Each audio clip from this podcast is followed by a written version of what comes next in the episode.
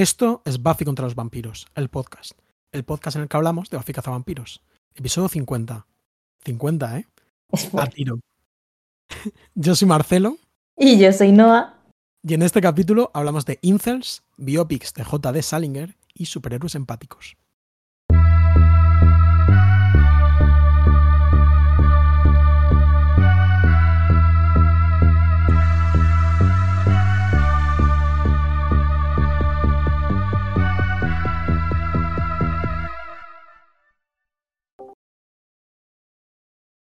Hola Marcelo.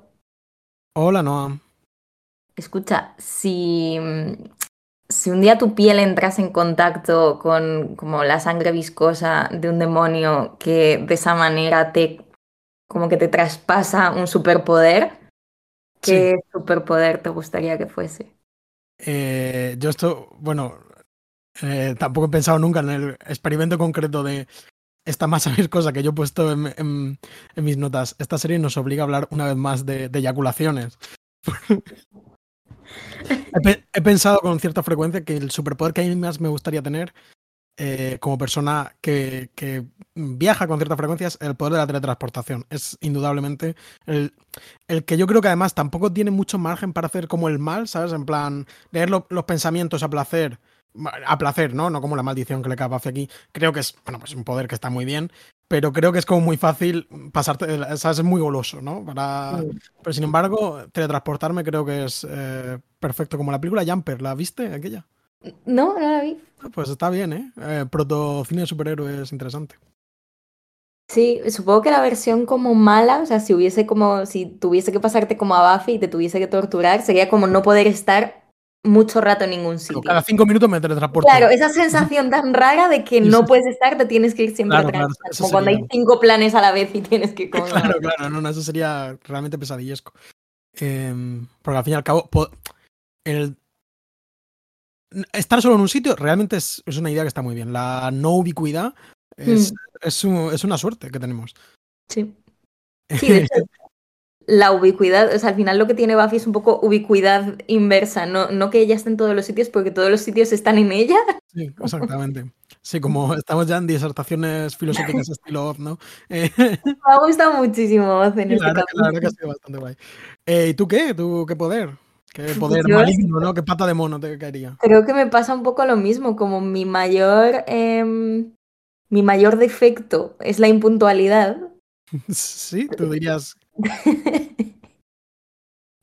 o bueno, o uno de, uno de ellos, eh, pues creo que me solucionaría bastante las cosas poder teletransportarme.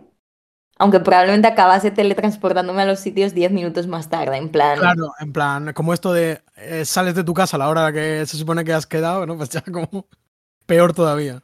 cinco, cinco, minutos de cortesía todavía me quedo. Sí, eh, pero bueno, tenemos muchas cosas de las que hablar hoy. Sí. Una, una de las que habías apuntado en el orden del día era la de mmm, lo de perdidos y yo todavía no lo leí, o sea que si me lo cuentas a mí a la vez que a nuestra audiencia me parece estupendo. Vale, esencialmente, bueno, eh, quizá hayáis visto, porque por lo menos en, mi cuenta de Twitter lo compartió muchísima gente en mi timeline. Pues un artículo que ha sacado Vanity Fair, que realmente es como el, un capítulo de un libro que se va a publicar pronto sobre como toxicidad en Hollywood, en particular en las series, creo.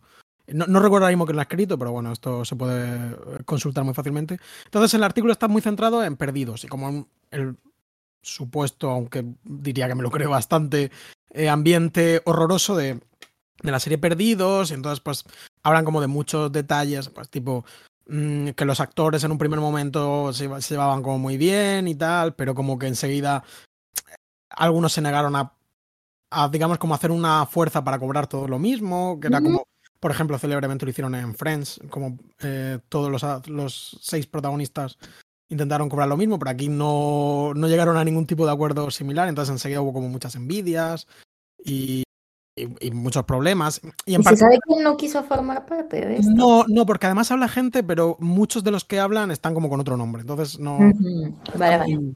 No está muy claro. Y sobre todo se habla de un ambiente súper, súper, súper racista eh, y súper misógino en la sala de guionistas y por parte de los productores Damon Lindelof y creo que es Clive Kushler, que son como los principales. en particular se habla como de que el, el, actor este que interpretaba a Mike, el padre que era su hijo y tal. Ese dijo mucha mierda la serie, o sea, ese estaba hasta los cojones. Yo eso lo recuerdo de la época. Este es el que habla eh, mm. sin, diciendo su nombre, ¿no? Y esencialmente lo que él cuenta es que le pareció que la serie estaba tomando un giro y no se sentía cómodo interpretando como a un padre que no se preocupaba lo suficiente por su hijo. Él cuenta como que en el, en el momento en que él desaparece, eh, le secuestran al chiquillo como que en el guion en un primer momento tenía que hacerle todo el rato a Sawyer preguntas sobre la vida de Sawyer, ¿no? Porque Sawyer era el importante y no él. Y entonces le decía que reforzaba unos estereotipos nocivos de padres negros que no eh, cuidan lo suficientemente bien a, sus hijos. Y se sentía muy incómodo. Y, como que según él, esta clase de eh, cuestiones que él decía, Lindelof, en particular Lindelof parece que era como la cara más amable del dúo, que como Kusler era intratable, que era un gilipollas de kilo. Y eh, como que esto provocó pues que finalmente pues eliminasen a su personaje. Creo que volvió ya como al último capítulo, una cosa así, pero. Pero. Pero eso. Y como que. Cuentan como que en un primer momento parece que el objetivo sí que era genuinamente pues crear una, digamos, una historia con personajes con mucha diversidad racial y nacional, ¿no? Y, de todo tipo, pero que al final pues, ¿no? pues se redujo como a ese grupo de gente blanca de eh, Jack Sawyer, Katie Locke, ¿no? Sí, y que sí que es verdad que era como, tenemos a gente de todas las nacionalidades, tenemos a un coreano machista, un árabe terrorista, y, Yo no recuerdo a Michael como mal padre pero no me acuerdo mucho. Bueno, según él no está, no le dejaban lo suficientemente preocupado. O, yo mm. No, yo tampoco lo pensé nunca en su momento. como que toda su trama era mi hijo, su perro, ¿no? Como no era un poco aburrido en ese sentido, pero. Sí, sí, era muy. De hecho, su frase era se, llevaron a mi hijo. Pero bueno, era su percepción, no digo yo que. Mm. Y entonces, aquí hay una cosa curiosa, que es que una de las personas que hablan fue eh, la guionista, es la guionista Mónica Ogusubrin que es eh, y que habla muy abiertamente de lo incómodo que era ser como una mujer racializada en la sala de guionistas y algunas barra basadas que escucho ahí sobre algunos personajes negros y lo que querían, cómo querían hacerlos morir y cosas así. y, y, y, esta Mónica Ogusubrin es eh, la que supuestamente sería showrunner del hipotético reboot de Buffy Cazavampiros. Es decir, como me parecía como interesante la, relación. Es decir, es la persona que supuestamente está encargada de hacer el reboot, aunque como ya hemos dicho. La reina está currada en Embrujadas, en, en Fringe. Sí, en Perdidos, en Alias también. y en, Yo no la he visto, pero dicen que está muy bien. Tiene que estar bien, ¿eh? Yo tampoco la he mm. visto, yo tampoco la he visto. Y nada, que esto, bueno, pues es una historia tristemente conocida para mm. los fans de Buffy Cazavampiros, este ambiente como un poco terrorífico de los rodajes en los que los genios creadores se vuelven un poco majaras y que efectivamente compartió la guionista Martin Oxon en Twitter, pensamos que con una no especialmente velada em, alusión a Josh Whedon, así que bueno, pues eso también lo... Pues nada, por a quien le pueda interesar este, este tema. Y le sí, tiene como algunos vínculos. Eso, como, ah, eso es lo que pasa cuando eh, eso, cuando se crea un clima de endiosamiento de los autores en televisión con muchísimo dinero, ¿no? Como en plan, ese, venía a ser el comentario de Martin. Bueno, el, artículo es bastante interesante. Hay algunas cosas que son, pues, joder, en plan, brutalidades, pero bueno, mm. hay que pues qué, fuerte. Sí. Hmm. Eh, siguiente ítem en la lista, muy brevemente, pero me parecía feo en este podcast de cultura no hacer una breve mención a la muerte de Kenneth Anger, cuyas em, películas he estado algunas reviendo, otras viendo, porque la verdad que solo había visto un par. yo, eh, solo he visto eh, Scorpio Rising y Lucifer Rising. y bueno, pues Kenneth Anger es uno de los principales directores de vanguardia, por así decirlo, experimentales de pues, los años 40 ya o 50 en Estados Unidos, ¿no? Y una persona como muy interesante, realmente, un ocultista, niño prodigio de Hollywood eh, y tal. Perdona, corta tú algo que te he cortado. Que, que sí, que estaba, me, ha adelantado como a la parte del capítulo en la que tenemos que hablar de pánico moral y como góticos y satanismo, porque como de repente me ha, sí, sí. Mm. Sí, sí, eh, sí, no, muy, interesante y bueno, y muy, o sea, muy sugerente y cargado cine, eh, con como creo como bastante comentario sobre eh, un poco una cosa que también me parece que es muy Buffy en otro sentido, ¿no? Pero como sobre esa especie de profundidades sórdidas y siniestras bajo la superficie de em, como la cultura popular. Eh, Sí. em, no sé. Bueno, la parte como director eh, es, o, o al menos fue durante un tiempo muy célebre, eh, porque escribió un libro que se llamaba Hollywood Babilonia, bueno, creo que más de un libro que se llama Hollywood Babilonia, sobre su, digamos, los rumores, el, más o menos las leyendas de los primeros años de Hollywood y, pues, em, las orgías salvajes, las drogas. los- Muchas ganas de leerme eso, la verdad. Mm, La verdad que sí. Eh, yo estuve escuchando una temporada de este podcast que a ti no te gusta, que es You Must Remember This. eh, que No es, digo que no me guste, digo que hablan muy despacio. que no te plan, gusta, entretenme más. Eh, bueno, pues este es un podcast sobre cine clásico que, que a mí sí que me gusta, así que recomiendo como persona quizás menos eh, bilingüe que nuestra amiga no. Con menos TDA. Y entonces tiene como una temporada entera dedicada a mm, diferentes, a matizar o directamente corregir por completo afirmaciones que Kenneth Anger hace en este libro, Hollywood Babilonia, porque por lo que cuenta se inventa cada, cada, cada historia fantástica que flipas. Entonces todo esto de... eh, ¿Cómo se llama el, el, eh, el actor este que era como pareja de Buster Keaton que, que dicen que asesinó a una mujer y luego Fats era como era como algo de gordo, tenía algo como de No Ay. sé. Ah, Da igual. Bueno, pues es un tío que era como una, un cómico estrella de Hollywood, pero que parece ser como que, que atropelló borracho a una mujer y, o no, tal. Y hubo como un- una cosa que el tío al final salió inocente, pero claro, el rumor le- se le canceló. Podemos decir que, que ya a finales de los años 20 se- este hombre estuvo profundamente cancelado y acabó muerto, pues alcoholizado, como moría toda esta gente por otro lado. Probable que algo hiciera. Yo escuché otro podcast del que ya hemos hablado aquí, que es Root of Evil, y deduje que toda la gente en los entornos culturales eh, es prácticamente diabólica. Y entonces el, el Kenneth al parecer, escribió este libro eh, desde París y como puro sensacionalismo, como pues eso, porque como había sido un niño actor en el, en el- con Griffith, una cosa así. Es muy fuerte. Yo estoy muy a favor de inventarse la historia del cine. A Mm. mí mi libro, mi- la historia del cine esta de Roman Gubern, que está publicada en Anagrama, yo se la recomiendo a todo el mundo porque me parece una lectura como muy interesante en la que el 85% de lo que pone es mentira. Pero son muy buenas anécdotas. Sí, y además, oye, como dicen en el chiringuito, si no, desmiéntemelo, ¿sabes? Eh, ¿no? Em, sí, luego es, es curioso todo esto. Luego Kenneth Anger en, la, en Lucifer Rising, em, la música es de uno de los eh, asesinos de la secta Manson. Exactamente, sí, claro, porque él, eh, como luego, como en, en los eh, Scorpio Rising es como una película, una de las primeras películas eh, queer de sobre y que fetichizan la ropa de motero y todo esto. El fascismo, un poquito. como un- Fascismo también, bueno, que es al final. Y luego ya en los 60, claro, es un ocultista hippie majara que, que sí, yo de hecho leí una en tu en la revista que te, que te contrata, So Film, leí una vez una entrevista al músico de al músico de la película, que en aquel momento seguía en prisión como asesino de la familia Manson. Mm. eh, y que como que en un primer momento la banda sonora iba a participar. No sé si Mick Jagger o algún como algún famoso. El hermano de Jagger es el actor de la peli. Pues igual, igual eso. Hay un usuario de Twitter, em, eh, de, de Film Twitter, que me saldrá. em, se llama Carlos. Carlos, Carlos, que Carlos Cruz. Que se puso a subir, se hace como tú, se escucha los audio comentarios, se escuchó los audio comentarios de Kenneth Anger em, de, de Lucifer. Rising y como que hizo un hilo con alguna de las cosas que comentaba y era todo en plan de esta no se podía tener en pie, estoy súper en contra de los heroinómanos y no los dejo entrar en mis películas, pero ella me engañó y trajo heroína a Egipto y entonces mm, estaba ciega y no se enteraba. Luego otro de como este es el hermano de Mick Jagger, no salen más escenas porque era un inútil y no le pude sacar más.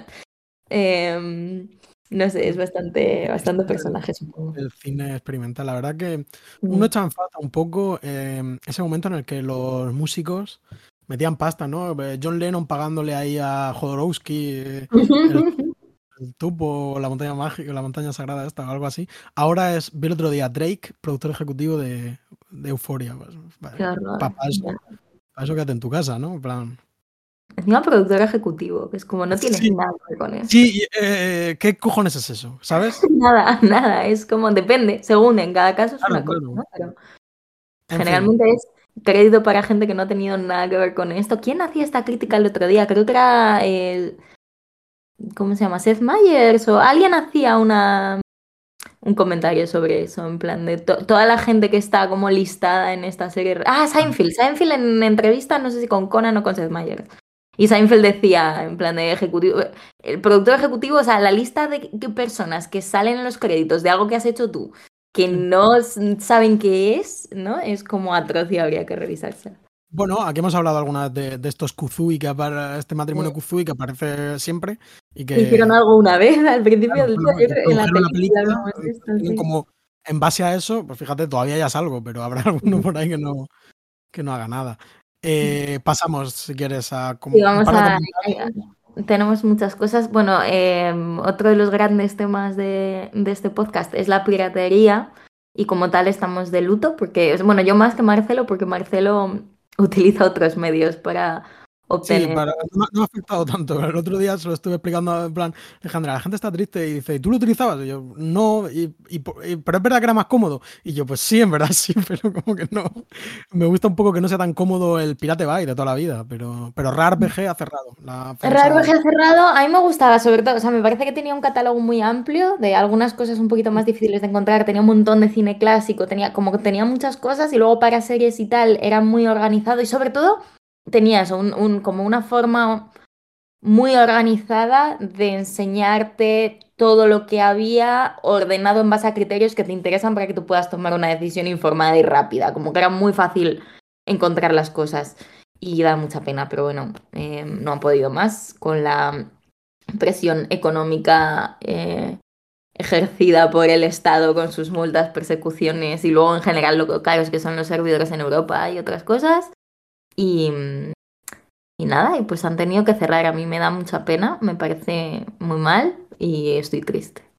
Quedan como algunos links por ahí para que, por lo menos hasta que cierren los servidores. Así que investigad Sí. si queréis preguntarnos esto Yo igual en tengo, uno- yo tengo un link con varios magnets que en teoría eso, mientras haya gente que los tenga en el ordenador, deberían funcionar.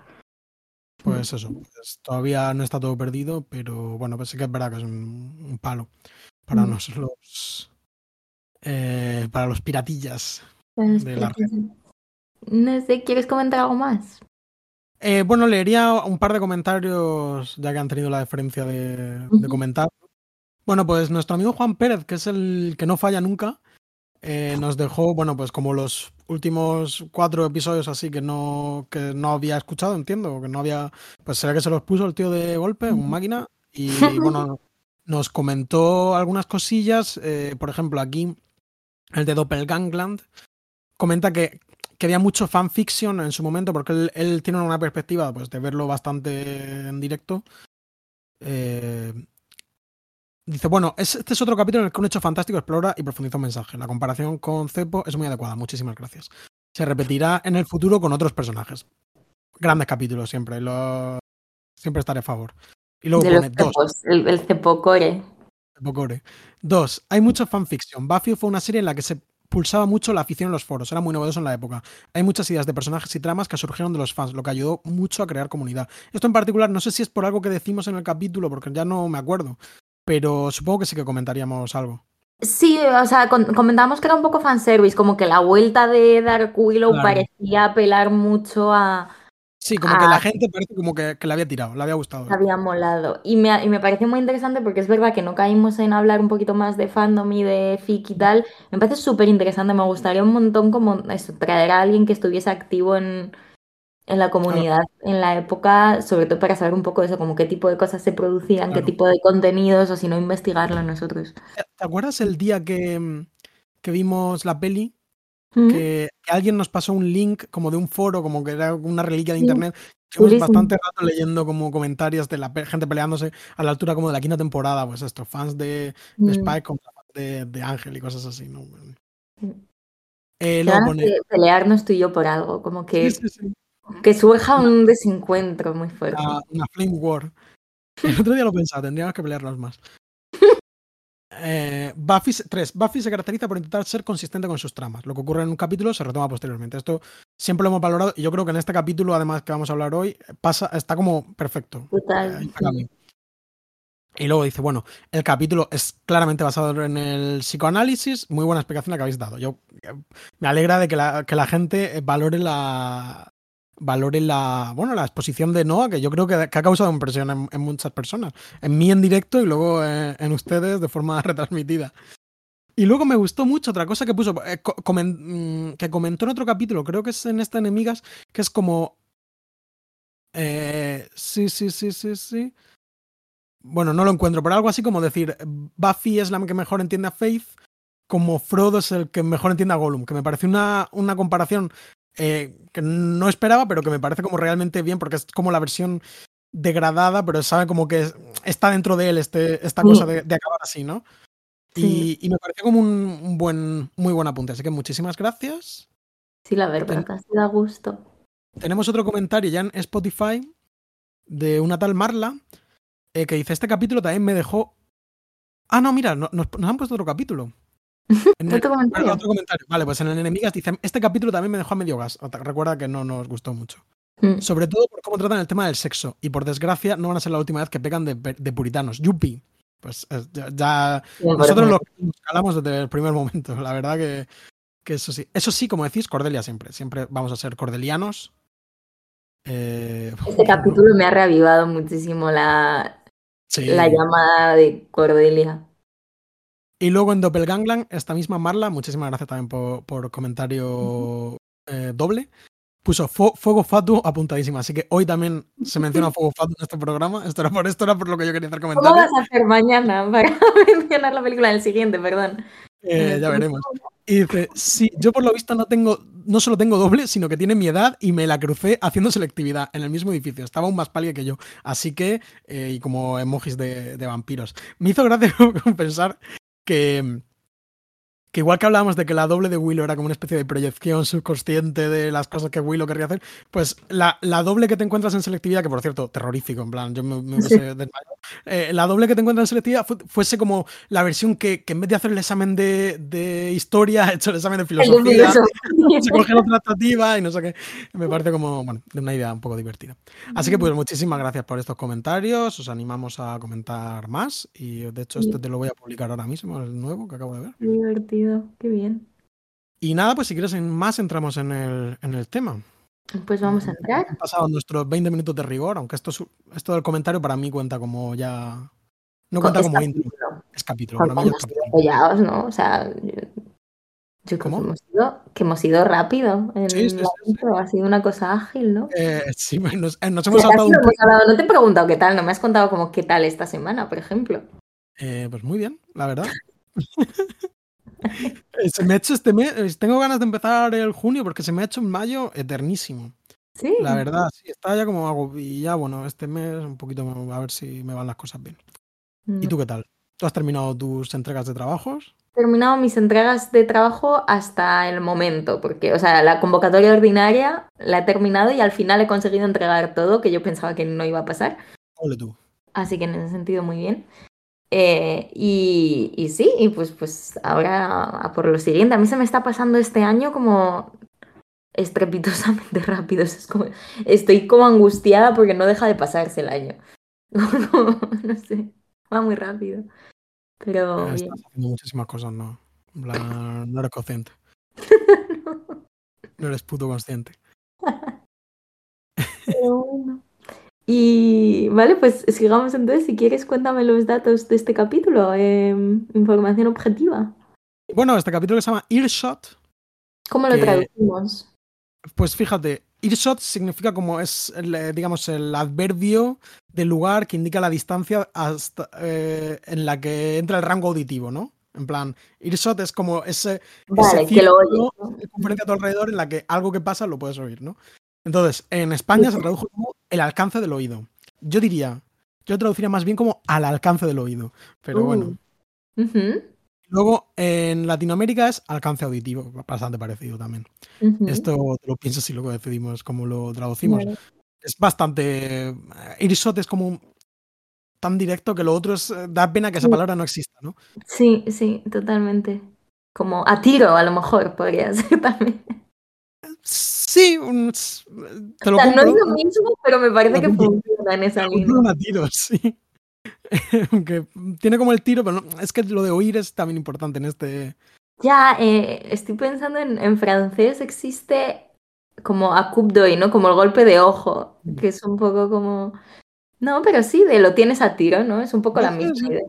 Eh, Sí, parecido. Sí. con otra cosa diferente, pero yo creo que funciona mejor como vale, traducción. Tira, tira, tira, No, no, no sé si para ponerla nosotros, pero si yo lo Vale. hubiese tenido que traducir. Vale. Em, Hoy estoy, podcast, podcast de estoy traducción. quisquillosa. Hoy le he cambiado también una cosa a la traducción a Marcelo. Sí, sí, Em, sí, no, está, bueno, no, está creativa, me parece bien. Eh, y bueno, el capítulo se emitió el 21 de septiembre de 1999. Y tú me dirás, pero vamos a ver, Marcelo. Si el capítulo anterior se emitió el 16 de marzo de 1999, ¿cómo puede pasar esto, no?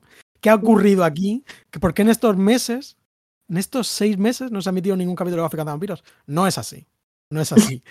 Sino que este capítulo, digamos que está colocado aquí por eh, producción y por historia, pero no se emitió en cuando se suponía que se iba a emitir porque una semana antes de la emisión del capítulo se produjo la, bueno, la masacre de- del instituto de Columbine, eh, sobre la que creo que luego vas a darnos algún, algún dato.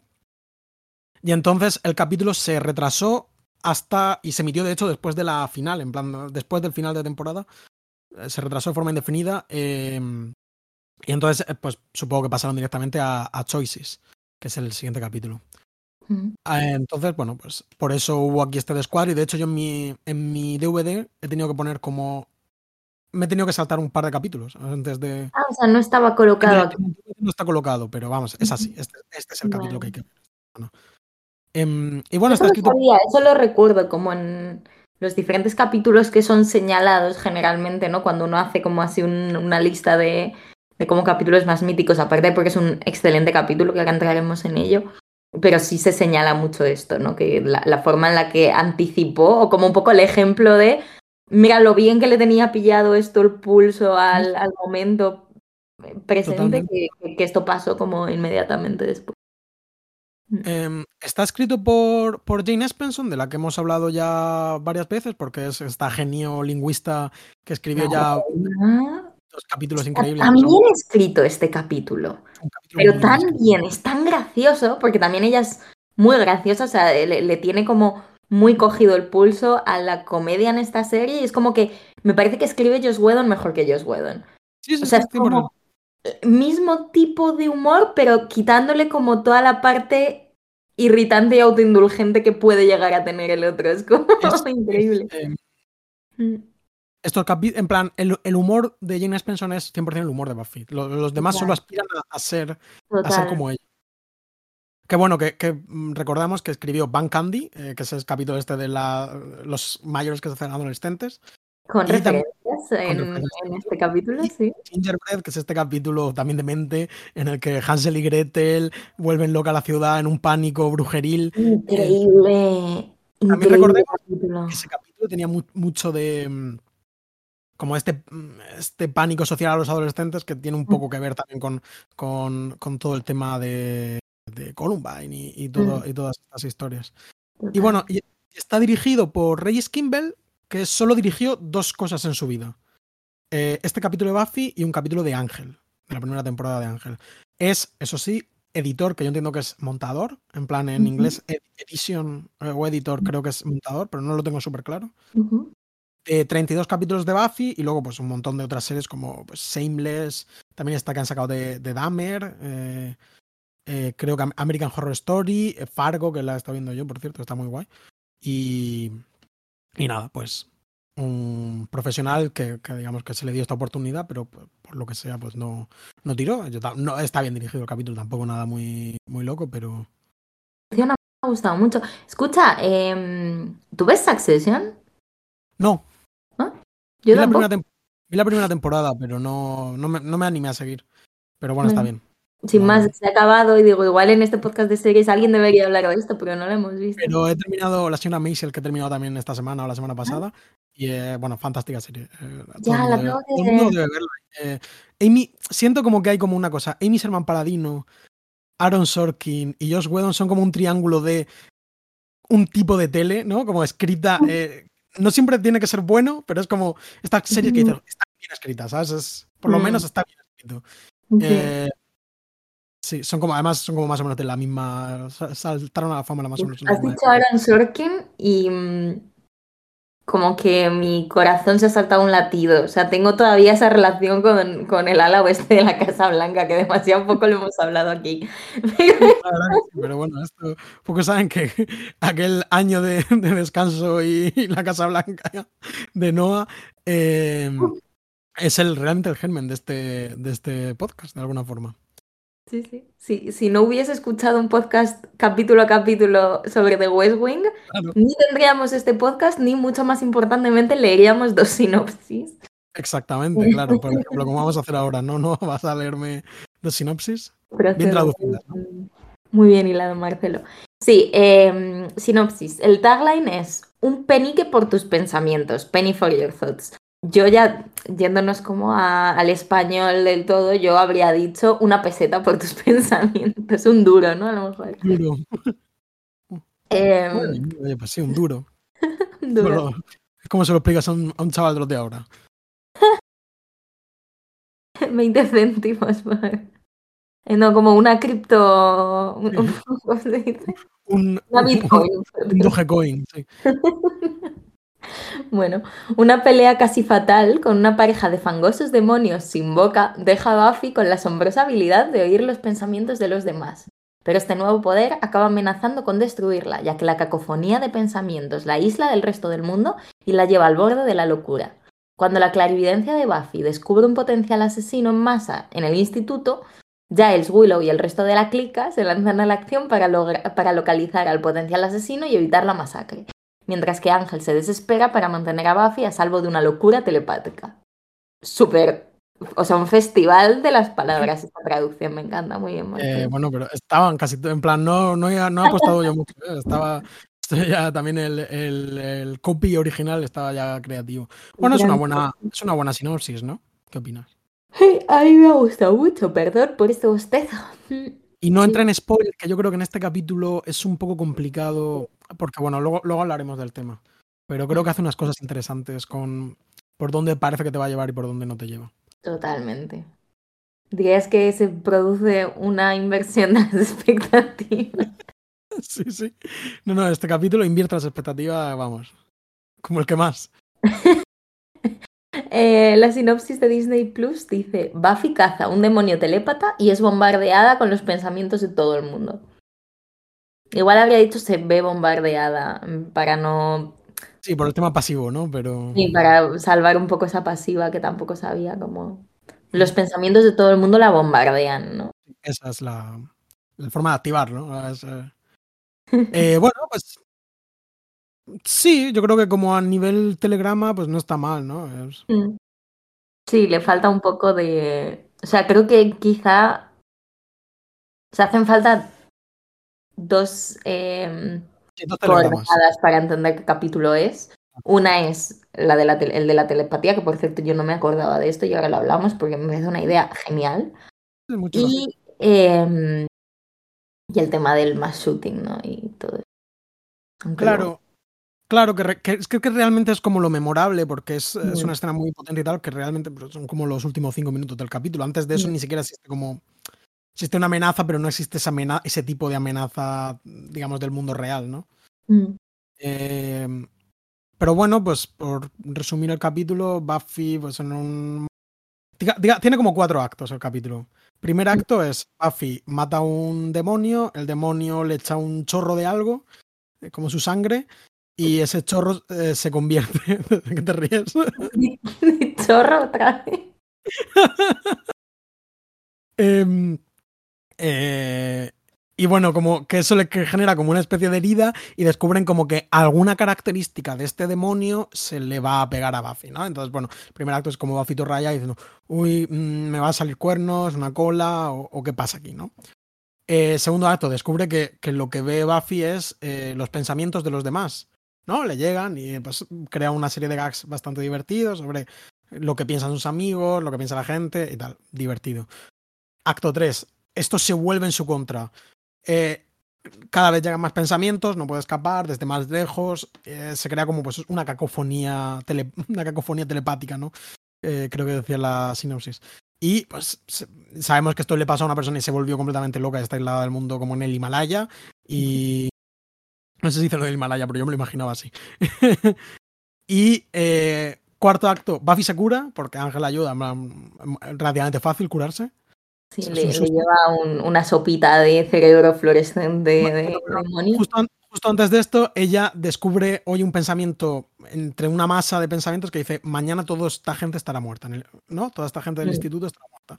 Entonces se inicia una investigación y una vez que Buffy se cura, descubre que, que el que lo ha dicho bueno, no el que lo ha dicho, pero descubre que Jonathan, que es este personaje más o menos pringaillo que hemos visto en muchos capítulos de forma súper secundaria, está en una torre y parece que va a disparar a la gente, pero luego, bueno, vemos que no, que no es tal, sino que simplemente se, se quería suicidar. Pero hay como un momento de, de crisis de, en el que parece, bueno, pues que la va a liar por todo lo grande, en un ansia suya de que alguien le vea, ¿no? Que es un tema que hemos visto en, La Chica Invisible ya.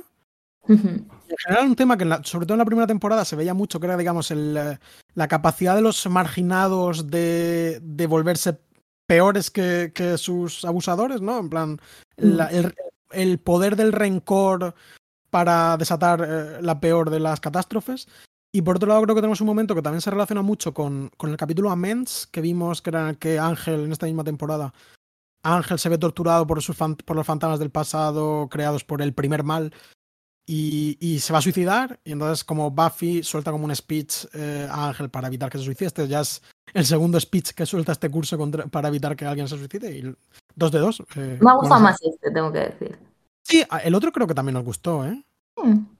No me acuerdo, pero creo que. Un poco extraño, pero sí puede ser. Sí, pero este está un poco. Melodrama, como que el tono estaba un poco Este está un, este está un poco mejor. Hmm. Pero me gusta mucho eso de que hasta cierto punto la amenaza es la locura de Buffy por los pensamientos y de repente cambia y Buffy se cura y la amenaza es otra en los últimos ocho minutos de este capítulo. Y luego resulta que la amenaza. Buffy soluciona esta solución y la amenaza era realmente todo este tiempo fue una señora con una caja enorme de La señora del comedor que echa matarratas a, a, la comida. eso me parece una maravilla. Me hizo pensar un poco en el capítulo este que también nos gusta de, ¿cómo se llama? De ah, un asunto escamoso en el que convierten a los chavales en peces. Es que también tiene un poco de este capítulo, tiene una referencia que además eh, Jenny Spencer, que no lo he dicho, hace audio comentario de, este capítulo. Eh, dice que hay una referencia directa con todo el rollo de detectives de ir a preguntar a la gente a ver si encontramos. Justo, justo. Es una escena que no veíamos desde ese capítulo y que me ha funcionado muchísimo y me ha encantado. O sea, me gusta mucho cuando se ponen en este Sí, sí. Sí. Y, mm, y eso, ¿no? Como que realmente nadie piensa en los empleados de este desquiciado lugar que muy, con muchísimo tino, o sea, es que el nivel de precisión de todos los gags que funcionan tanto para hacer las risas como para reforzar construcción de mundo en este episodio, o sea, me parece que sería para sacarse una copia impresa del guion e ir leyendo línea a línea porque es que está, no falla una. Todas las pistas falsas, tipo el del periódico, ¿no? Que se nos presenta este personaje del periódico que se esconde y decimos, joder, ¿por qué te escondes? Y luego resulta que porque había escrito una, una mala. Una mala del grupo de Oz, Dingo's Ate My Baby, y como llevamos además un rato con Oz, es que es, es, una maravilla. Pues a mí me ha encantado eso, lo de. Mm, como cuando Oz al principio del todo está leyendo el periódico y dice, nah, yo es que salto, porque Oz no había leído la crítica, porque esto ya está al principio del todo el capítulo, de no me he leído nada porque yo me voy directamente a las esquelas, porque por supuesto el periódico de Sunnydale tiene muchas esquelas. Claro, porque por, desgracia muere muchísima gente en ese instituto. Claro, entonces digo, nadie piensa en los pobres empleados que probablemente por mucho menos dinero del que merecerían están ahí todos los días poniendo su vida en peligro em, y sirviendo comida repulsiva, como en plan, me parece una idea muy simpática de repente de... E, es divertidísimo. Y también nos, se nos introduce como medio sutilmente, pues ya desde el principio, el tema de Jonathan con sus pensamientos como tal, en medio de un montón de pensamientos, porque hay como miles de gags. Claro, es que hay tantos que es muy difícil quedarte ahí. Mm. Claro, como te lo ponen, pero tampoco es como súper evidente. Y, Jane Spencer también comentaba como que le, que le dio pena, porque bueno, ya terminan el instituto, pero que este personaje del, del, periódico o de, o de, la chica que es como la otra empollona de, ¿no? La, la chica que sale de Otelo. Odiaba. Que odia a Buffy, ¿no? Y que dice, yo también podría hacerlo, ¿no? Este salto, triple salto mortal para llegar a la torre. Em, es buenísimo, por cierto, me encantó toda esa parte cuando empieza a correr para subir hasta arriba. Mm. Qué bueno que por desgracia, yo no sé si aparecen más, pero aparecerán una cosita, como que tuvieron que abandonarlos, pero que, pero que se nota hasta eso como con mucho cariño, ¿sabes? Son personajes un poco como de verdad, ¿sabes? No, no son chistes aislados, sino que se le ha dado como un universo a esa, a esa gente. No, es, es, un capítulo, diría que perfecto, o sea, me, me parece como muy sorprendente y fíjate que tampoco tenía tan nítido nada de él, o sea, me, me ha sorprendido mucho que quizá probablemente eso amplifique un poco el, el efecto. Pero sí me ha parecido, es que no lo sé, airtight, perfecto todo. La verdad que conforme estabas hablando de todo este tema de, del resentimiento, eh, se me ha activado, o sea, se me ha encendido como el botón chapa académica también otra vez, ¿no? Porque precisamente sobre todo este tema de, mm, no sé, como teoría del daño y construcciones negativas de la identidad y tal, justo estaba trabajando en plan anoche a las 12 de la mañana. Eh, entregué un trabajo y le estaba diciendo a Marcelo que podíamos hablar un poquito al hilo de eso porque lo, lo hice sobre la mecánica de los fluidos de, de Gala Hernández, que es una peli que Marcelo y yo vimos en el Festival de Alcalá. Sospecho que la eh, hemos recomendado aquí, pero si no, si os la podéis acercar a ver, es un mediometraje, ¿no? 40 minutos aproximadamente. Sí, no llega a 40. Mm. Eh, documental, muy creativo a nivel visual sobre... Eh, en particular como muy centrado en, en un incel en concreto mm. y las cosas que posteaba y a partir de ahí en todo el mundo incel, en la cultura que se aprovecha del resentimiento de jóvenes solitarios, hombres jóvenes solitarios, eh, como muy empático, pero es, es, realmente es increíble, lo que consigue es increíble. Está muy en línea con este capítulo en el sentido de que em, eso, todo el corto, o sea, sobre un tema como el de los incel, ¿no? Y que, que un poco en paralelo con este tema más amplio, porque muchas veces, o sea, en esta época no, igual no se hablaba del incel como tal, pero este, concepto del hombre em, joven, radicalizado eh, desde la soledad, ¿no? Como radicalizado desde el rechazo y desde la experiencia negativa del rechazo social, em, pues, pues ya estaba, ya, ya, era el foco de la conversación y todo este tema de los más murders y tal. Em, entonces es muy interesante que ella en lugar de hacer una etnografía, ¿no? Y de decirte, em, como este es el tipo de persona, esto es lo que hacen, estos son los rasgos con los que los detectas y los... y los, ¿sabes? Los profileas y como en vez de hacer ese tipo de, de etnografía que, que al final es como pues como una forma muy fría y muy deshumanizante, ¿no? De, de acercarte a un fenómeno como este, que al final de lo que nace es como de la perversión de un afecto, ¿no? Como que nace de, un dolor profundísimo. Em, por muchos, o sea, obviamente como... Y luego se, se convierte en misoginia y se convierte, o sea, se convierte en cosas horribles, ¿no? Pero... Eh, pues ella toda la peli la plantea como una interpelación en segunda persona de voy a buscar a un incel random que me he encontrado por ahí, que ha dejado una carta de suicidio, que no sé mm, si estará vivo o muerto, porque realmente no tengo acceso a él, no sé qué, y entonces como que intenta ella, como desde la película y desde su voz, pues como un poco revertir ese daño, ¿no? Como identificarse con él, contactar eh, con él y como poner en común y enseñarle, ponerle un espejo delante y enseñarle qué es, ¿no? Y, y extrapolar la culpa y decir como no, no eres tú y tampoco soy yo. Es como esta red capitalista de los afectos en la que estamos metidos. Y la peli habla de Tinder y habla de un montón de cosas. Y como me parece muy interesante y me parece un ejercicio, eso como de, como de empatía y de querer establecer conversación y como interlocutar y todo eso, que en cierto sentido, em, pues eso es muy parecido a esa, esa, conversación que tiene Buffy con Jonathan ahí al final, y aunque lo que Buffy le hace es como un poco una...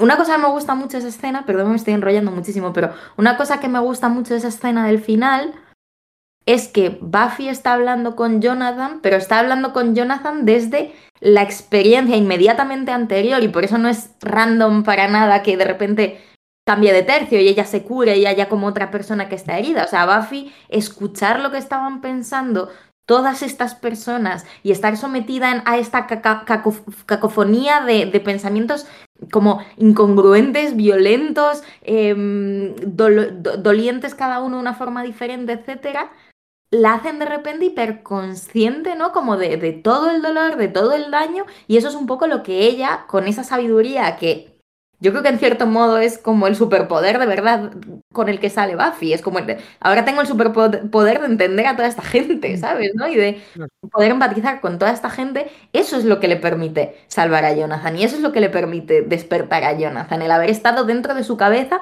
y dentro de la cabeza de todos los demás. Entonces me parece una experiencia muy interesante. Me parece una experiencia que aunque el capítulo no va de eso, em, es muy interesante, por ejemplo, la peli de Gala Hernández, que al final lo que hace es también sumergirse en una cacofonía de voces online y como intentar organizar un flujo súper desorganizado de voces, ideas, etcétera, y como intentar personalizar como una cantidad de datos absolutamente inasumible. Todo este rollo de Buffy de ser bombardeada constantemente con, con datos, en este caso de pensamientos, pero que realmente es lo que nos pasa todo el día. O sea, me parece que anticipa muy fuertemente esa sensación de eh, verse embargado absolutamente por una cantidad inasumible e improcesable de, datos y de información y de voces. Entonces, a, ti mm, no te pasa eh, cuando lees Twitter y dices, igual yo, mm, en plan, no estoy hecho para saber esta cosa de esta persona, ¿sabes? En plan, no tendría, por qué, no tendría que saber esto. Totalmente. y no realmente es la experiencia internetera. ¿Y qué es todo? O sea, estás, eso estás leyendo a la vez que uno está cagando porque ha visto esta foto de Albert Serra, pero estás leyendo también que otro está enfadadísimo y quiere matar, me da igual, a, yo qué sé, Isabel Díaz Ayuso, y estás leyendo a la vez que una persona se quiere suicidar y estás pensando todo el rato, ¿qué coño hago? Como cuál, cuál es mi lugar aquí, cómo intervengo, ¿no? Entonces es, es, a mí me ha parecido en ese sentido como muy conmovedora y muy vigente, eh, pese a no estar pensando en esto exactamente, como que me... Discurso que da ella y, en general cómo se aborda el tema, que creo que eh, Jane Spencer consigue como, bueno, y, y, Josh Whedon, que creo que también en concreto la, digamos, el discurso está muy, está escrito por él, más o menos, eh, consiguen como mantener en general cierto tono como de gravedad, como de seriedad, esto es importante, sin hacerlo excesivamente serio, es decir... No, eh, es un final dramático brutalmente ni nada así, no, no, no. no es nada condescendiente y, incluso Buffy luego al final acaba como eh, burlándose diciendo no voy a salir con un chico tan bajo, ¿no? En plan, eh, no tengo tanta no me da tanta pena, ¿sabes? No es... Ay, bro, de chicos bajitos. Que es, interesante sí, que es interesante también como eh, como esta idea también ya, ya en 100% en el incel, ¿no? De, oye, pues, ¿qué mm. le cuesta a la chica decir voy a salir contigo un día, ¿sabes? Mm. Es que tampoco va de, tampoco va exactamente de eso, ¿no? No, claro, y, y, además, joder, a mí ese final también me, me dio como, como la, la, fineza con la que de repente dice, le estoy ayudando, pero ya le estoy viendo en la cara que me quiere invitar al prom, ¿no? Esa, esa idea de ya me estoy viendo. No, puedo bajar la guardia. Este tío es un colgado. Es muy difícil curarle, ¿no? tiene, una, tiene, una, cosa que es muy difícil de curar. Em, que me recordó también un poco el, el, tema, bueno, que tampoco es una idea tan súper original, al celebérrimo discurso, tú no sé si lo has leído o lo has oído alguna vez, de, de, David Foster Wallace, de Esto es agua, que es como This is Water y es esta idea de, bro, estamos todos pasándolo mal, ¿sabes? Así que mm. Mm, tampoco te rayas muchísimo, ¿sabes? No eres súper especial, sino que todo el mundo tiene sus cosas, que es como un poco la idea central. Ya te digo, nada mucho más mejor elaborada por David Foster Wallace que por este pequeño resumen, pero me, recordó y me hizo pensar que, que, David Foster Wallace seguro que vio Buffy En plan, es imposible que no viese Buffy Cazavampiros. Ay, fíjate, hay una una entrada de la newsletter de Matt Fraction, la, el guionista de cómics que escribió pues, Ojo de Halcón y 28.000 cosas más, Sex Criminals, tal. Eh, hay una entrada en su newsletter en la que creo recordar habla de esto y también habla de Elliot Smith y como unas actuaciones con unas entrevistas de Elliot Smith y luego habla como de su propia experiencia con la depresión y... y, como que ha sido hasta melómano. Hmm, no, él es, escuché una vez un, recovery, sí, pero... Escuché una vez un podcast que hablaban, que la entrevistaban y, y hmm. joder, tenía una vida, en plan, que tenía una vida mucho más jodida de lo que yo me podía imaginar. Sí, sí, sí. Sí, los dos, porque luego Kelly Sue de Connick, que es su mujer, creo que también era alcohólica, tal, o sea, como que los dos eh, vienen de sitios un poco oscuros. Y no, y en Matt Fraction yo creo que se nota mucho, o sea, tiene una sensibilidad eh, muy particular y, está muy bien porque al final es como, pues, no sé, o sea, está también muy bien como al final, sin querer o sea, la, gente que es capaz de hablar de todo este daño y como de toda esta oscuridad, pero desde un lugar que no, que no es, ¿no? El, el, lugar al final del Incel o el lugar del Jonathan, que es como, déjame con una teta, porfa, ¿sabes? ¿No? Como que, que no es excusa tampoco, ¿no? Pero, porque es muy bonito, a ver si lo encuentro y lo enlazo porque recuerdo que a mí en su día me emocionó mucho cuando lo leí. Mm. Bueno, pues dejamos esa ristra de recomendaciones, ¿no? De mecánica de los fluidos, eh, esto es agua, la, obra, vida y obra de Matt Fraction. Y, nada. Eh, también, volviendo al tema de segundo eh, suicidio evitado por Buffy, que me parece que realmente eso es como... Que lo evitas sin saber que es un suicidio, que eso está bastante simpático también. Pero... Sí, es, una, es bueno, un giro, sí. Pero en cualquier caso, esta clase de shootings suelen terminar por esa vía, ¿no? Sí, totalmente, sí. Que me gusta eh, esto porque es como al final es el, el gran superpoder, ¿no? Quiero decir, si, si ¿qué es un mm. superhéroe si al final no sirve para que la gente le ayude un poco a tirar para adelante, ¿sabes? En plan. Y es como, bueno, pues aquel sí. Si no sabes hablar y, hacer mejores a las personas. Claro, Aquel clásico momento de, de, Superman, que siempre se lo comparte la gente, del All Star Superman, en el que él está con una chica que se va a tirar por la ventana a una paciente de un hospital psiquiátrico. Que no sé, son cosas que la verdad que a mí siempre me emocionan mucho. En plan, yo como consumidor de este tipo de narrativas eh, con frecuencia difícilmente justificables, eh, me parece como muy emocionante eh, cuando siento como que hacen algo que es bueno de verdad, ¿no? Estos superhéroes. Sí, sí, sí, totalmente. Totalmente. Este capítulo tiene mucho, o sea, tampoco te lo sabría colocar, pero me parece que tiene mucho de, de historia de superhéroes, tiene mucho de X-Men en toda esta parte, a mí me dio la sensación al menos de... Puede ser de Buffy descubriendo su poder y como viendo sus relaciones rotas y no pudiendo controlarlo del todo bien. Luego no nos hemos metido en eso, pero qué, qué bien traído está todo el tema de la telepatía, qué bien utilizado para que veamos cómo son cada uno por dentro de una mm. forma divertidísima. Em, eh, me encanta como la concordancia entre lo que piensa y lo que dice Cordelia, ¿no? Me parece una es, un, es un gag eh, increíble, extraordinario. Joder, está muy chulo, la verdad que me, es que me ha encantado. Es un capítulo que no, no puedo decir mucho más que que me ha gustado muchísimo. Em, y un poco lo que decíamos, ¿no? Que es, es, es interesante a lo mejor tampoco quiero como que nos pongamos a hablar de Columbine en términos de, guau, pues pasó esto, guau, pues murió tantísima gente, porque no me parece que sea como lo relevante. Se han hecho un montón de cosas, en plan verse Elephant, si queréis. sí, eh, yo creo que por lo menos aquí en España es muy célebre.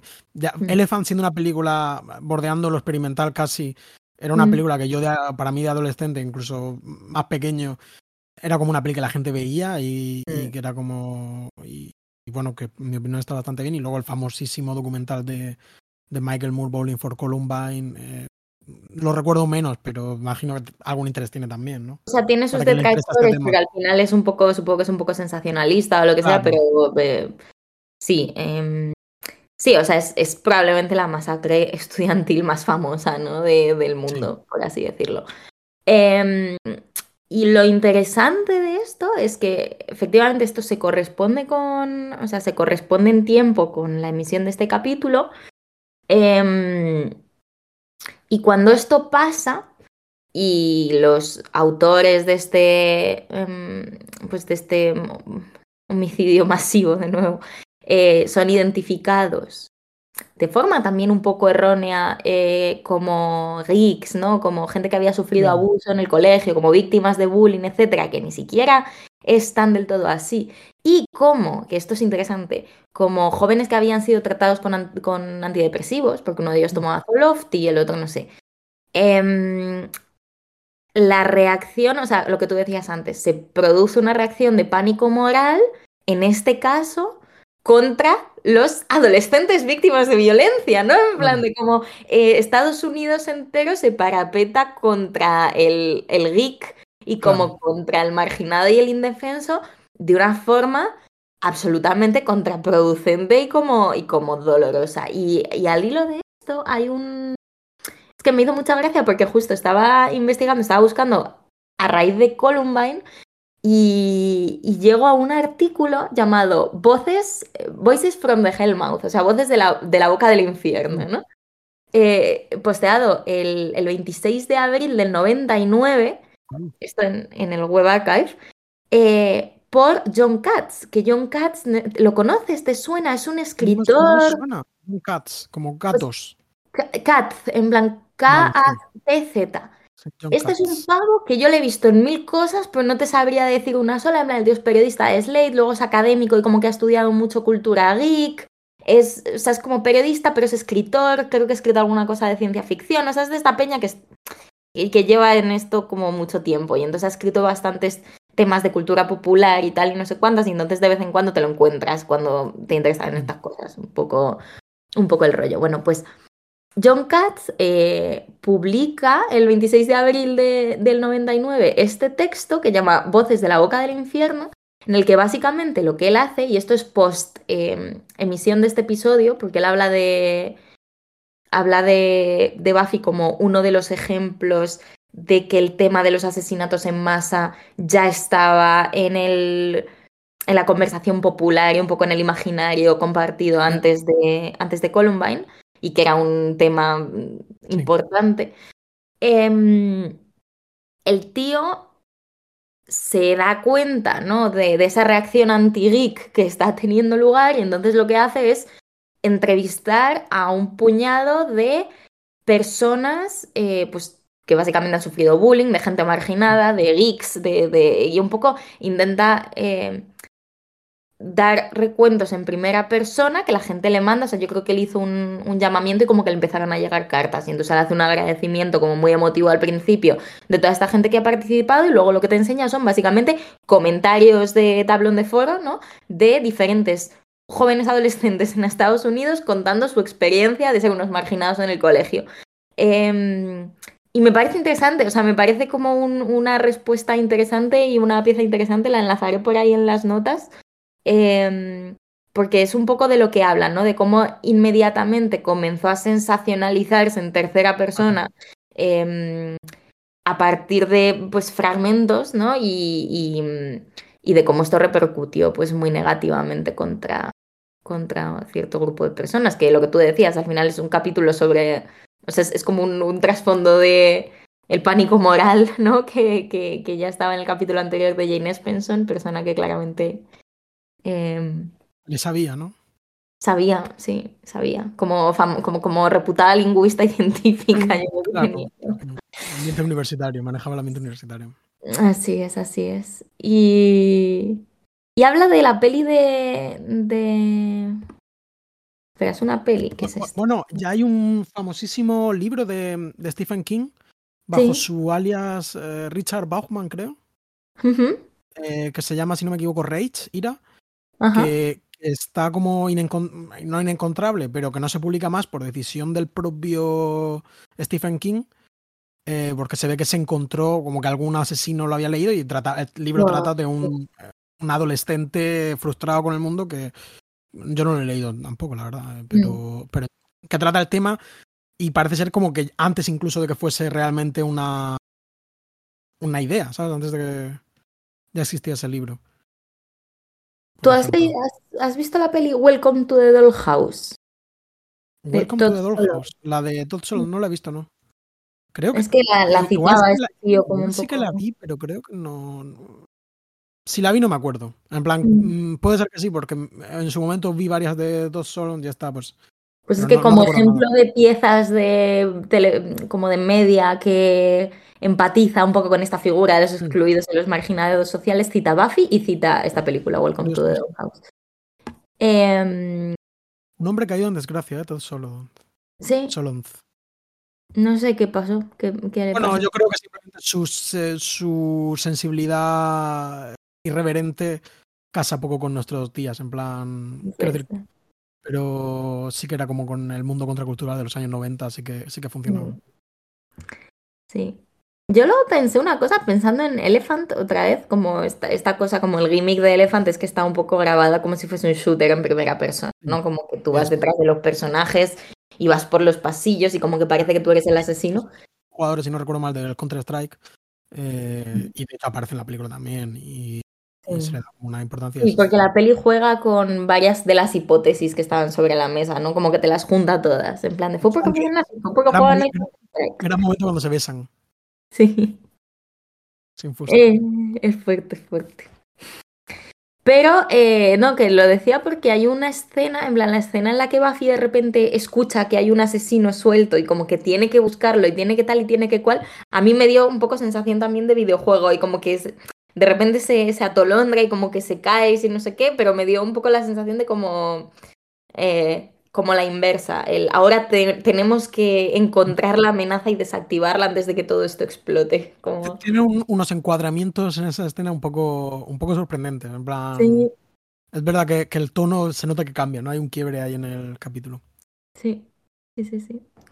Muy buen capítulo. Luego otra pregunta que nos hacíamos tú y yo, que era la de, porque en un momento dado, a nos, creo que a los dos nos sorprendió que Cordelia hace una alusión, ¿no? A que los tiroteos masivos están súper de moda en Estados Unidos, pero esto es pre-Columbine y nosotros estábamos en plan, Ah, sí, ¿Sí? claro, sí, sí. Sí, sí, los asesinatos en masa, sí. Ya, eran- ya hacen una broma sobre que es. eh, sobre que es un tema, no es una moda. Como si esto fuese una moda más. eh.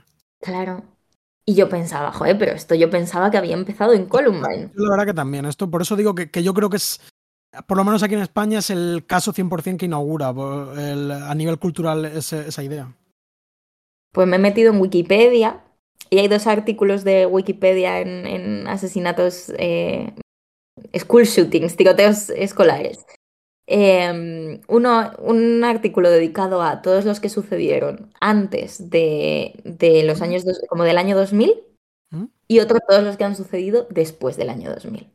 Después del año 2000, nos lo podemos imaginar, cifras horribles, impactantes, todos los años ahí Es como todos los meses hay tres o cuatro. Es, un- es hay una locura. 28. sí- Sí, tú sabes, no sé si esto lo llegamos a hablar, que mi, mi amiga María, que está, mm, está dando clases en, un, en una universidad en Estados Unidos, y en su universidad se plantaron, o sea, hubo un school shooting hace mm, dos, el 14 de febrero, y murieron no sé cuántas personas, o sea, un puto cague horroroso, ¿no? Y encima un estado como demo- demócrata, no sé qué, no sé cuántos, que Qué da lo pánico, es, una, es locura, quiero decir. Es, es, eh, Mm. demencial.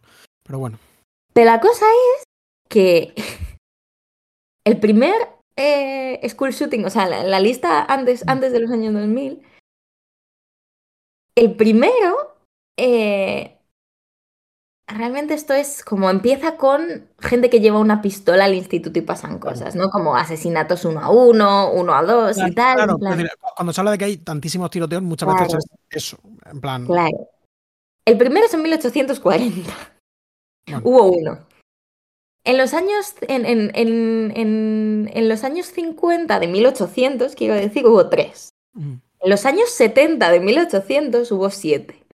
En los años 80 de 1800 hubo 10. O sea, esto me hace gracia porque es como, supongo que Esta en más geométrica, escuelas, entonces, Sí, la producción en masa supongo que también crea más. eh, la industrialización crea más armas. Tal cual.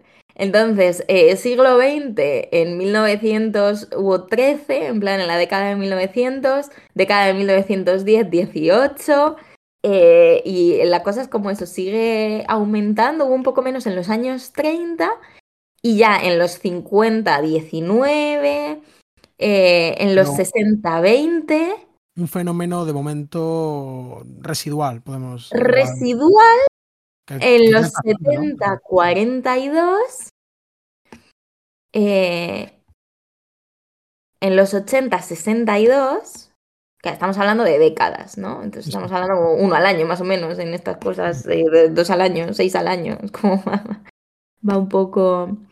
En 1900, en los años, eh, en 1990 ya hubo 100 asesinatos, o sea, 99 asesinatos masivos en escuelas. Ya, sí, bueno, quiero decir, 60 también en 10 años es una locura, pero, Es mucho. pero 100... eh, y yo creo que Internet tuvo- debió tener un papel realmente... En plan, estoy hablando por hablar, ¿eh? No, Claro, no, no, pero pero el tema como de eh, compartir información, en plan, como gente aficionada a las armas hablando del tema, incluso comprando por internet, eh, de- eh, o simplemente como enquistándose sus propios resent- sus resentimientos. eh, debe- debió ser un factor, imagino, pero bueno.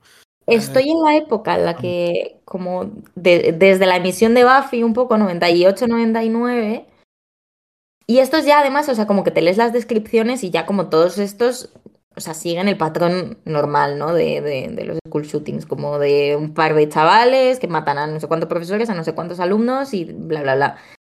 Y, mm, y es que en el 98 hubo uno en marzo, otro en abril, otro en mayo, otro en mayo, otro en junio y otro en diciembre. Y luego en el 99, que es el año en el que estamos, hubo uno en enero, otro en abril, otro en abril cuatro días después, que fue Columbine, o sea, cuatro días antes de, Col- cuatro días antes de Columbine, eh. Hubo otro en, en, en Idaho. Madre mía. Y luego después de Columbine, otro el 20 de mayo, otro el 19 de noviembre y otro el 6 de diciembre. O sea, es muy fuerte. Es Sí, muy, no, no, eso es demencial realmente. Y Eh, sí. nada, y, y- y luego es- y solo va más, en plan en los 2080. eh, no sé, es, es muy fuerte. Hubo, hace poco me acuerdo de que me pareció horrible, la verdad, pero yo qué sé, como una pieza que hicieron de no sé qué periódico, no sé ahora si era como New York, o sea, uno de estos, como no sé si New York Times o que era como recreando en 3D lo que le hacía una bala al cuerpo de un niño, como en plan enseñándote como el recorrido por dentro y cómo estallaban utilizando los modelos en 3D de niños de verdad que se habían muerto en uno de los últimos tiroteos estos, que hablaron con los padres y los padres en plan, ok, te cedo los datos de mi hijo por si esto hace que alguien prohíba las pistolas. Era una cosa horrible, yo aguanté un minuto en el... Y era como, y te decía, has terminado de leer este artículo, has tardado nueve minutos en leer este artículo y en nueve minutos es lo que tardó no sé quién en desangrarse y morirse vivo. O sea, el tipo como de periodismo, Sí, sí. mm, pero que es un poco como, por un lado me parece grotesco y absolutamente sórdido y por otro lado me parece el... O sea, es que ya no saben qué hacer, ¿sabes? Es como, sí, no, es- como voy a ver si dándoles esto les como convence. el- el- un poco como el, el famoso titular de, de The Onion. Eh, no sabemos qué hacer, dice país en el que es en, en el que pasa solamente esto, ¿no? En el que so- Sí, el, que- el único país en el que pasa esto. Eh, que encima ahora están como las movidas estas ya de los em, eh, conspiranoicos, tipo, eh, rollo seguidores de Alex Jones y toda esta gente, que ya hablan como de que son fingidas para, para promover el, el, el- el- baneo de las armas, ¿no? La prohibición de las armas y cosas así, que es un tema horroroso. Bueno, todo esto de las que mandadas de no Sandy sabía eso. no, pues, pues hace poco, ¿sabes quién es Alex Jones? Es como un. Pues hace poco tuvo una demanda precisamente de los padres de un- una guardería eh, que fue asaltada porque el tío había dicho en su programa que, que esos bebés que habían visto no existían, que las víctimas que habían aparecido eran actores y actrices Ay, Dios y cosas así, y, y bueno, una locura. Sobre este tema leí hace poco, por cierto, un- un- una novela gráfica que se llama Sabrina, de, de Nick Drenaso sobre este tema como de la, los tiroteos y la conspira, en plan y la conspiranoia al respecto que, que me pareció muy muy muy muy interesante así que la, la recomiendo. Sabrina de, de Nick Drenaso Linkaremos las múltiples referencias. Sí, sí, estamos, Eh, estamos referenciales pero bueno que, sí, eso. que, que es, un, que es un jaleo es un problema que, que no ha dejado de, de existir no en plan y Jane Espenson di- con mucho me parece con mucho mucho tino mucha prudencia Mm. que bueno, que, le pareció perfecto que el capítulo se atrasase, porque dice, había claramente unos chistes que, que yo creo que funcionan, pero, pero que en ese momento pues no serían graciosos y, y dice, bueno, en general mm, se nota como que, que estaba rayada con el tema y decía, mm, creo que la gente lo entendió, siempre te preocupas, no sé qué, pero bueno, creo que es imposible ver como una mala intención en ningún momento de, este capítulo, mm, sino casi lo contrario, ¿no? En plan, joder, pues Incluso hablar del tema me parece como un acto de, cierta valentía. Pues, una pregunta que me hago y que no sé si tú sabes responder es si esto se había tratado de esta manera antes, en la época o en la tele, ¿sabes? Porque en posteriormente se ha hecho bastante, ha habido capítulos, yo que sé, hay capítulos de Glee sobre hay un tiroteo en el instituto, hay como en Riverdale, como, como que es una experiencia que aparece y aparece, pero yo no sé si esto antes de Buffy lo habíamos visto en algo. Eh, voy a, de hecho, voy a mirar en Google. La verdad que no, no se me ha ocurrido, ¿no? Mm. Eh, imagino que esto, si estoy viendo ya rápidamente como de Grassy, hay un. Pero vamos, sí. Eh, estoy viendo, mira, Hollywood Reporter tiene aquí como una lista. Una serie llamada Seventh Heaven, del 2001. En American Horror Story diría que no he tratado con muchísima sensibilidad, pero bueno, efectivamente, en 2011. Buffy en el 99 una serie llamada Cold Case 2006, que creo que está basada en un hecho real, mentes criminales. En C6 en el 2001 hay un capítulo, en The Grassy en 2004, por cierto, con The Dake. Eh, se ve aquí el... Em, hay otro, en Glee 2013, Ley Orden 2001. En, mira, en My So Called Life, que ha salido alguna vez aquí, eh, hay, parece ser un capítulo que tiene que ver, que es en el 94.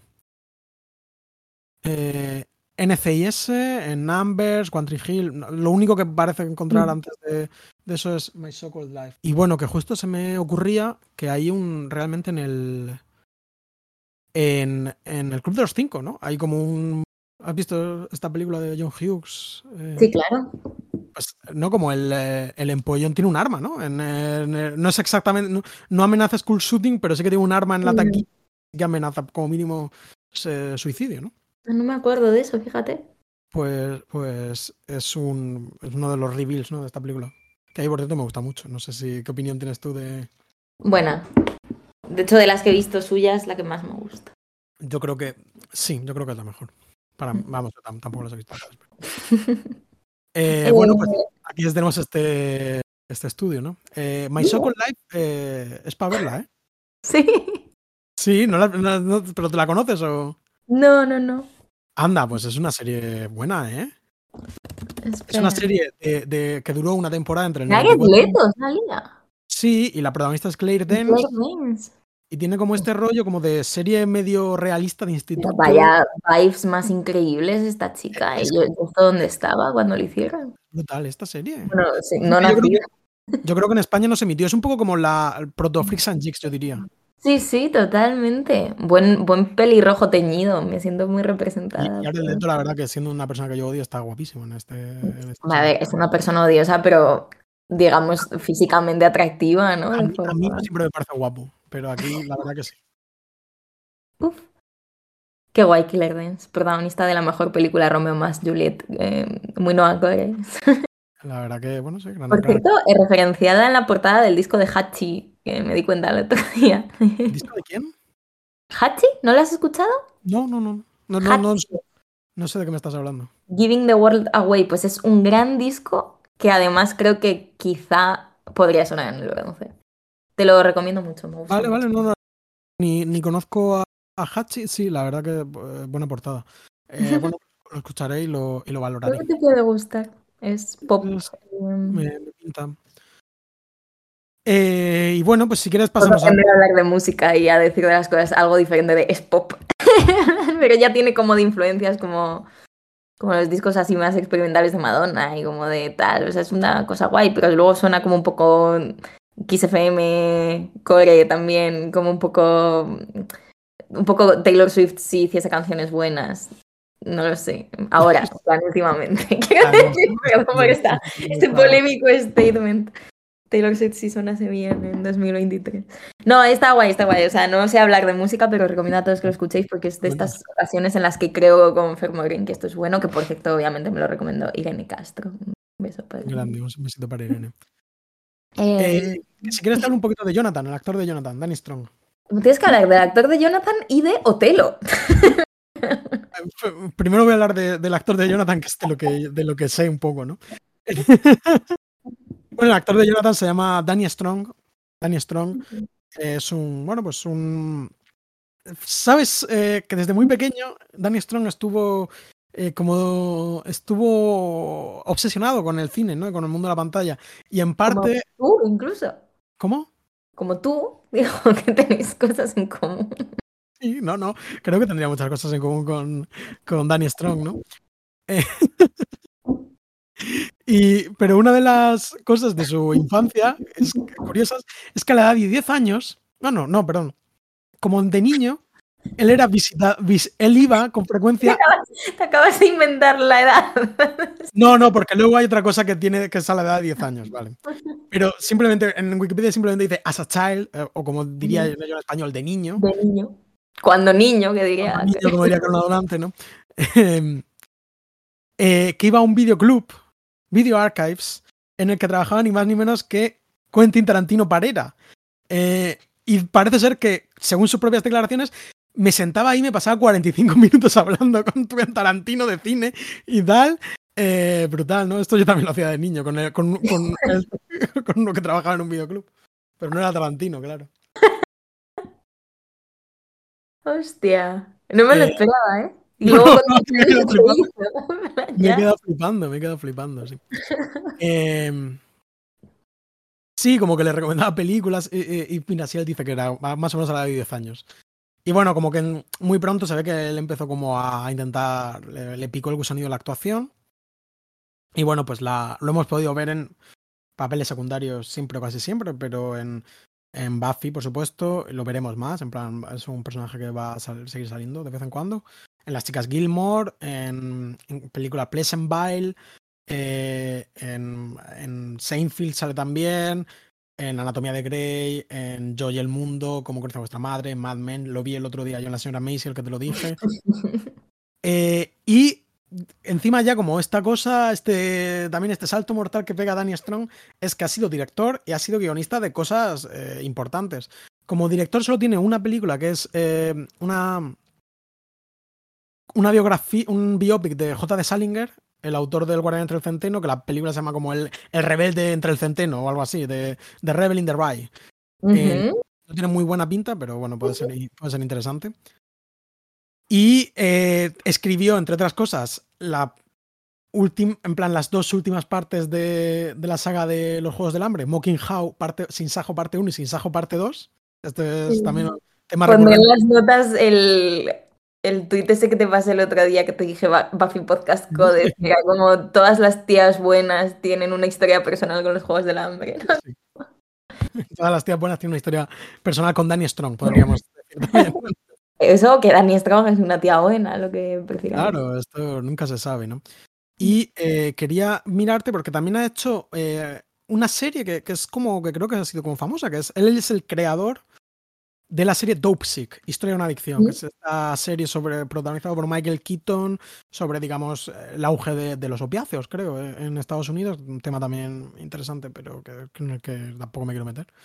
Eh, de Ray está protagonizada por Nicholas Hoult. Sí, Nicholas Hoult, sí. Kevin Spacey. Zoe Deutch, uff, tiene muy mala pinta esta película. Tiene una pinta horrorosa esa peli sobre J. Salinger. ¿Cómo vas a hacer una buena peli sobre.? tiene una review de nuestro amigo Juan Matancedup que dice: Qué horror de todo, me cago en sus putos muertos. Ojalá no, no subie, nunca se hubiera escrito la novelita de los cojones. grande, grande ahí. Eh, grande ese Juanma, joder. Eh, ¿Por qué coño la ha visto? ese tío está loco. es la persona. Eh, yo qué sé, en plan, bueno. Por cierto, también El Guardián entre el Centeno, también clásico eh, libro sobre una persona aislada de la sociedad y gran sí la inspiración de la gente más insoportable que conoces, incluyendo algunas, algunos school shooters.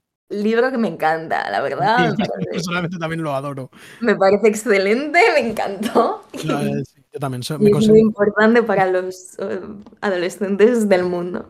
Me considero centenista. Eh, yo lo leí relativamente mayor, lo leí a los, a los 18 ya, que bueno, tampoco es súper. Pero... A mí me lo mandaron en el instituto y yo ya lo había leído porque era una petarda asquerosa, pero la primera vez que lo leí, como que era demasiado joven y no le vi la gracia porque no entendía palabras, porque era tonta, y ya la segunda vez que lo leí con, no sé, 16 a lo mejor. Eh, muy bien. Por cierto, ya que, hablamos, ya que hablamos de esto, voy a enlazar con lo otro, porque originalmente la clase sobre Otelo iba a ser una clase sobre el guardián entre el centeno.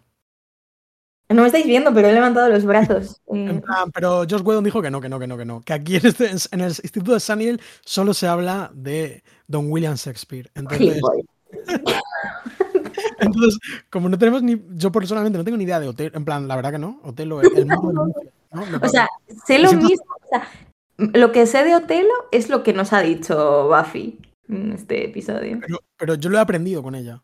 Mm, Sí, sí, En sí. plan, sé que existe, eh, existe Otelo, que, que es un nombre eh, moro, creo que es, ¿no? En, espa- en español siempre se ha dicho Otelo, el moro de Venecia. No, sí.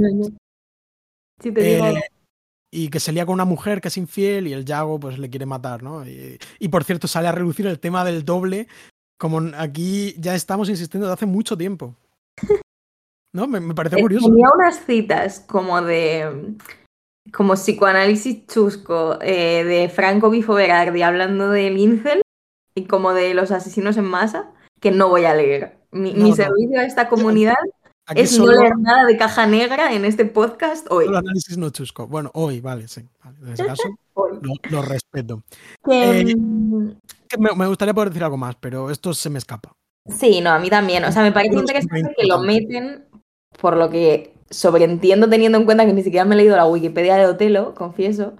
Em, pero es un poco también la idea de los celos, ¿no? Que no hemos hablado mucho de ella porque es muy secundaria y hay demasiado otras cosas más importantes de las que hablar en el capítulo, pero que está bastante presente. La idea de que Buffy sigue sintiendo celos de su doble faith en tanto que chica mala, que es todo lo que ella no es.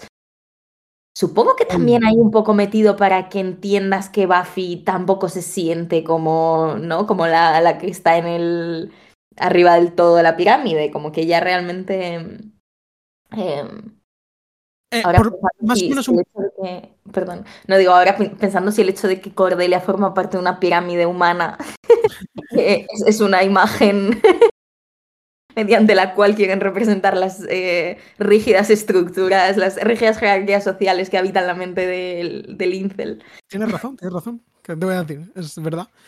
Em, que lo que cuenta Inés Penson es más o menos que es como, bueno, en este momento se le ocurre eh, eh, a Buffy como, bueno, pues eh, probar suerte a ver si le puede leer la mente a, a Ángel, que es un intentona que tiene, ¿no? Como, Mm. eh, pero no le funciona, ¿no? Porque lo- los pensamientos son como, como la, la dualidad onda, tienen una dualidad onda-corpúsculo, como la luz.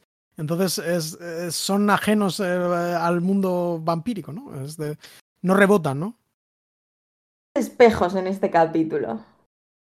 O sea, me, me gusta mucho como que jueguen un poco con ese rollo de cuando ella se está mirando en el espejito de mano, le dice a Ángel, no te vi en el espejo, así que debía haber sabido que estabas ahí. ¿no? Me parece muy interesante.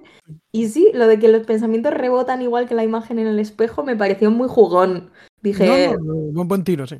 Está muy bien.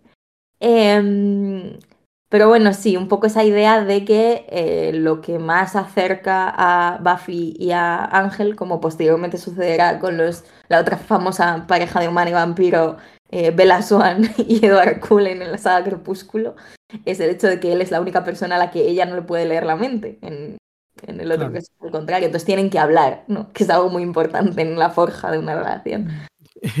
Oye, grandísimo momento cuando Ángel dice, soy un tipo gracioso.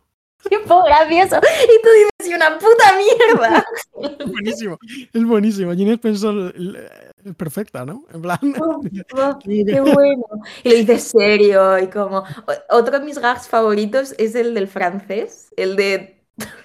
si los bebés aprenden en Francia. te cuento, te cuento. Esto. Tú, eh, no, tú estás familiarizada con el famoso epigrama, bastante famoso, de Nicolás Fernández de Moratín llamado Saber sin estudiar. ¿No? Pues este, este intelectual neoclásico, padre, por cierto, de, de Leandro Fernández de Moratín, que es muy dramaturgo muy famoso, el sí de las niñas y tal, uno de- del siglo XVIII, uno de los sí lo he leído. uno de los pocos uno de los pocos escritores relevantes en España en, en aquel- pues él tiene un poema que se llama Saber sin estudiar que me parece muy divertido y que te- me- siempre me gusta recordarlo recito admiróse un portugués de ver que en su tierna infancia todos los niños en Francia supiesen hablar francés Arte diabólica es, dijo torciendo el mostacho, que para hablar en gabacho, un fidalgo en Portugal llega viejo y lo habla mal, y aquí lo parla un muchacho. ¿Eh? Bueno, ¿eh? tiene su gracia. ¿Crees que, la... ¿Crees que Jane Spenson conoce este poema? No, pero como lingüista yo creo que está, está interesada en el tema de la adquisición del lenguaje, que es realmente Mm. una, idea, una idea fascinante. Pero me parece como divertida esta confabulación, además con Francia, ¿no? En plan, no es ni Sí, sí. siquiera sobre el tema. Simplemente quería aprovechar esta oportunidad para culturizar un poco a, a esta masa aborregada que nos escucha. Como siempre, a la altura de la tarea. Alt- altas refes. Yo creo que hemos hablado por encima de nuestras posibilidades. Eh, sí, si quieres, yo creo que podemos rapear esto ya un poco. eh, porque Death Count no existe, ¿no? Eso iba a decir, me voy a asegurar, eh, No, pero... Sí, los, do- los dos demonios que a mí, por cierto, me recordaban un poco a, a Deadpool, a Masacre. Con esto de la boca, esto de la boca sellada Mm. Sobre todo en la peli esta de... mm, en la peli de Lobezno, ¿no? De Lobezno, sí, efectivamente. Que la, la que yo te dije que vi como cuando todavía no estaba hecho el CGI, entonces realmente no. No estaba Deadpool hecho. luego, me resultó muy desagradable verlo hecho. Me da pena como se ha perdido ya, se llamaba Masacre, ¿no? Pero ahora como las pelis La lo masacre está mejor, además. me gusta Masacre.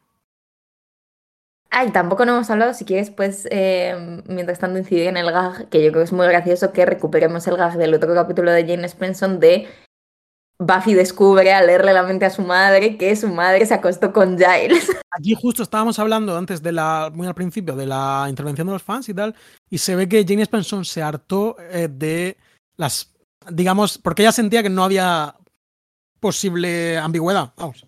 Ella sentía que lo había dejado clarísimo que habían follado. Pero recuerda que tú y yo tuvimos esta conversación en su momento, no, no, no, no, no las teníamos todas, ¿no?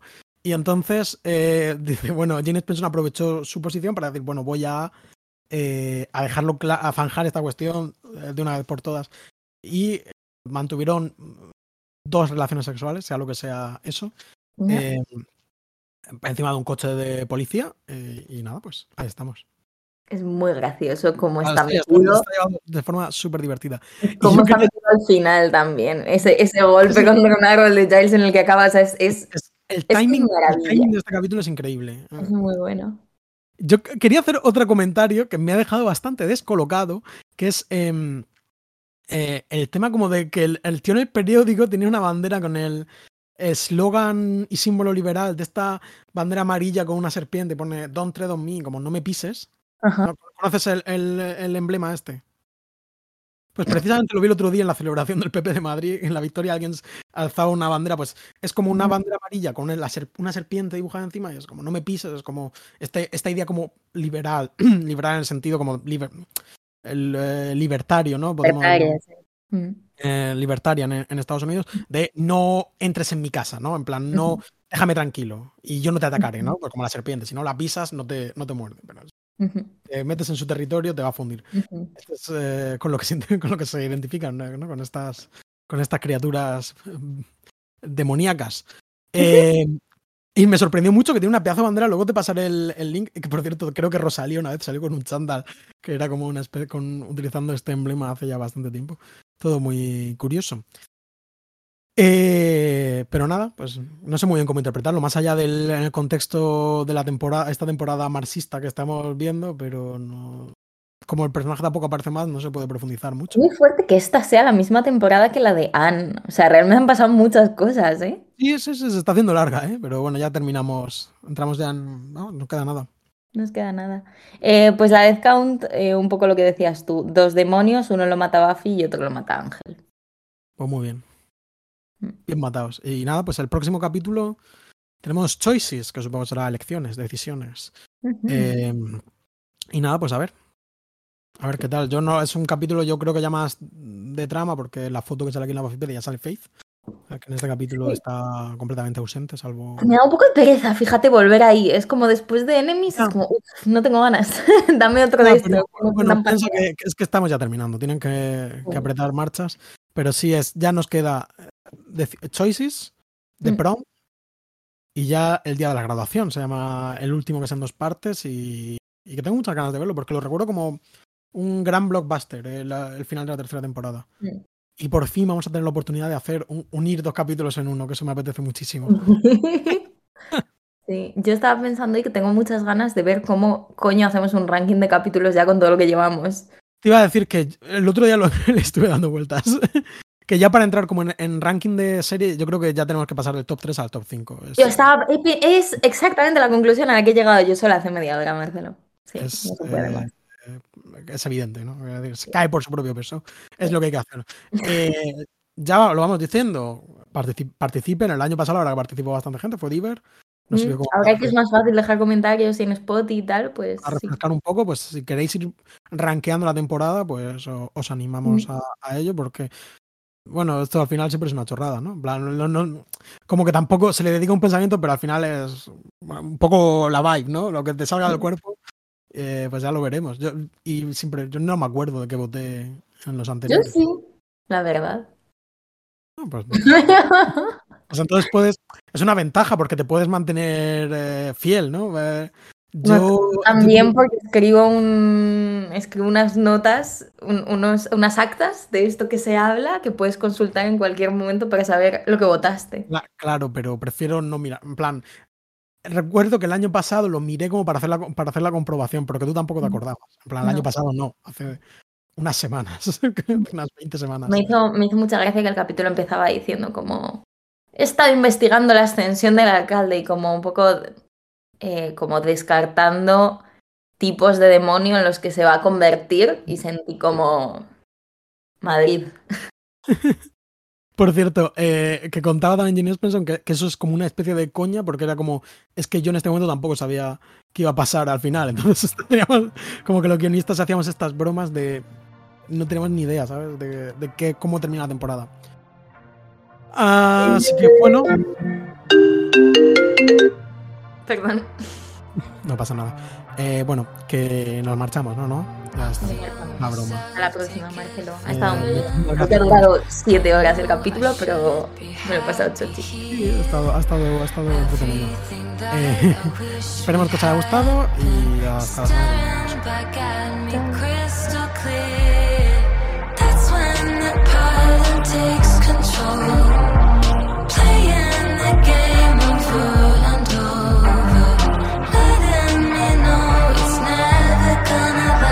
Buffy contra los vampiros es un podcast de Marcelo García y Noa Benalal. Podéis escucharnos en iBox, Spotify y Apple y escribirnos lo que queráis en la cuenta de Twitter arroba Buffy Podcast. También hemos creado un blog en el que podéis consultar todas las notas de este episodio con imágenes, enlaces y material adicional y que podéis recibir por correo suscribiéndoos a buffypodcast.substack.com. Las imágenes y los logos son obra de Macarena Gil y nuestra sintonía macabra es una versión de Marcelo Criminal. Muchas gracias por escuchar y hasta la próxima.